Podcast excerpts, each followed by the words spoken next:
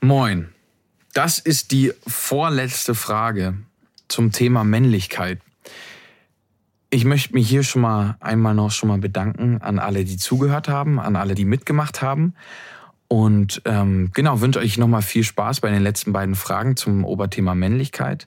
Falls ihr Gedanken dazu habt, dann könnt ihr mich sehr gerne via Instagram erreichen auf dem Perdu-Account. Und heute haben wir die Frage, hast du männliche Vorbilder? Und wenn ja, welche? Also wegen meines Studiums sind das unter anderem auch Philosophen, auch Musiker. Ich habe Vorbilder, die Männer sind, aber nicht, weil sie Männer sind. Ähm und generell Persönlichkeiten, die es irgendwie geschafft haben, etwas oder ihr eigenes Ding zu verkörpern? also eigentlich habe ich keine, ähm, ich, ich weiß nicht, mir, mir fallen jetzt gerade nicht so konkret Vorbilder ein. Wahrscheinlich habe ich schon irgendwelche ähm, Personen, die ich, ähm, zu denen ich hochblicke, weil sie was äh, Bedeutungsvolles geschafft haben. Aber ähm, mir fällt jetzt gerade keine Person. In gewisser Weise mein Vater, würde ich sagen. Und meine Mitbewohner. Albert Camus wäre ein Vorbild. Ähm, es ist, ähm, der hat viele Bücher geschrieben, die mir sehr viel bedeuten. Ich mag seine differenzierte Weltsicht. Ähm, mein Papa ist definitiv ein Vorbild für mich, ähm, weil mir seine Art, wie er sein Leben gelebt hat, sehr gut gefallen hat, sehr unabhängig, was auch Schwierigkeiten mit sich bringt. Gerade auch bei, bei Kindern sehe ich auch die Seite von meiner Mutter. Ähm, ja, ich glaube, die zwei Männer würden mir jetzt als Vorbilder einfallen weiß, ich weiß gar nicht, ob ich überhaupt Vorbilder habe. ähm, ich glaube, ich, glaub, ich finde, es gibt so ein paar Männer, wo deren Lebenseinstellungen ich ganz cool finde, so zumindest was sie von außen hin tragen. Zum Beispiel äh, Finn Kliman. Kliman heißt er so. Ich finde es ziemlich lustig, was der für eine so Lebensenergie versprüht irgendwie. Also das ist natürlich nur, wie er sich gibt. Ich weiß nicht, wie er in echt ist, aber aber das, ich würde ihn nicht als Vorbild bezeichnen, aber das finde ich auf jeden Fall interessant. Weniger, eigentlich nicht. Aber Frauen eigentlich auch nicht. Ja, schon. Also so. Also auch wenn das sich immer verändern kann und auch immer wandelt und ich auch schlechte oder anstrengende und sehr emotionale Phasen mit meinem Vater durch habe, ist er trotzdem für mich ein sehr, sehr inspirierender Mensch und auch ein sehr, aber das, ich weiß jetzt nicht, ob es daran liegt, dass er ein Mann ist, aber er ist, ich finde, er ist schon sehr stark und besonders. Ich kenne wenig Menschen, die so sind wie mein Papa. Ich finde Sartre sehr cool. Vielleicht ist das mein männliches Vorbild. Aber ich glaube, er wäre auch mein weibliches Vorbild, wenn er das, was er gemacht hätte, als Frau gemacht hätte. Mein Vater. Mein Papa.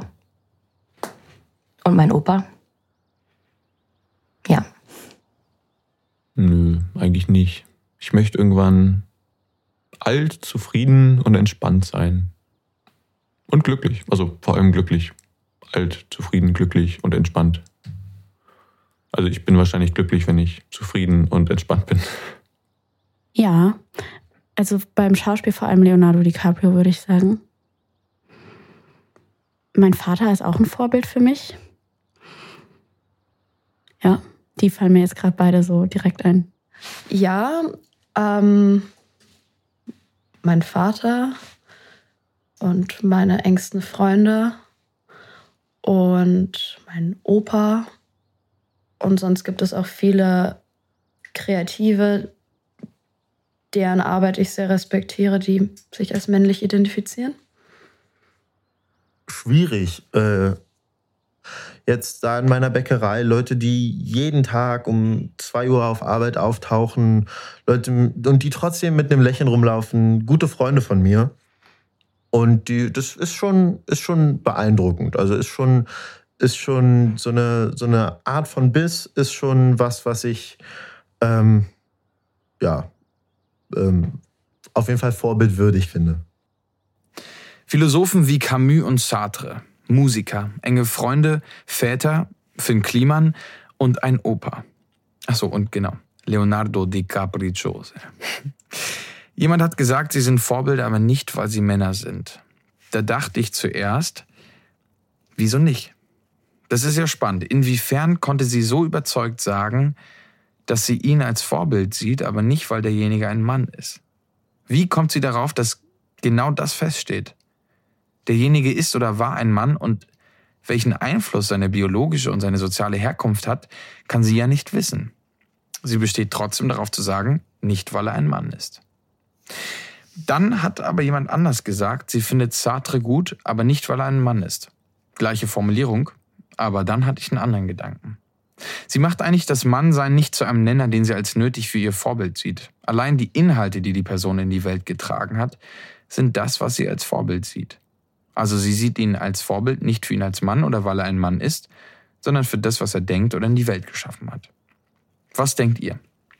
Habt ihr männliche Vorbilder und sind diese Vorbilder für euch Vorbilder, weil sie eine bestimmte Männlichkeit nach außen tragen oder weil sie bestimmte Inhalte in die Welt getragen haben? Lasst es mich wissen auf Instagram. Ich habe einen Kanal da. Ähm, genau, Perdu heißt er einfach.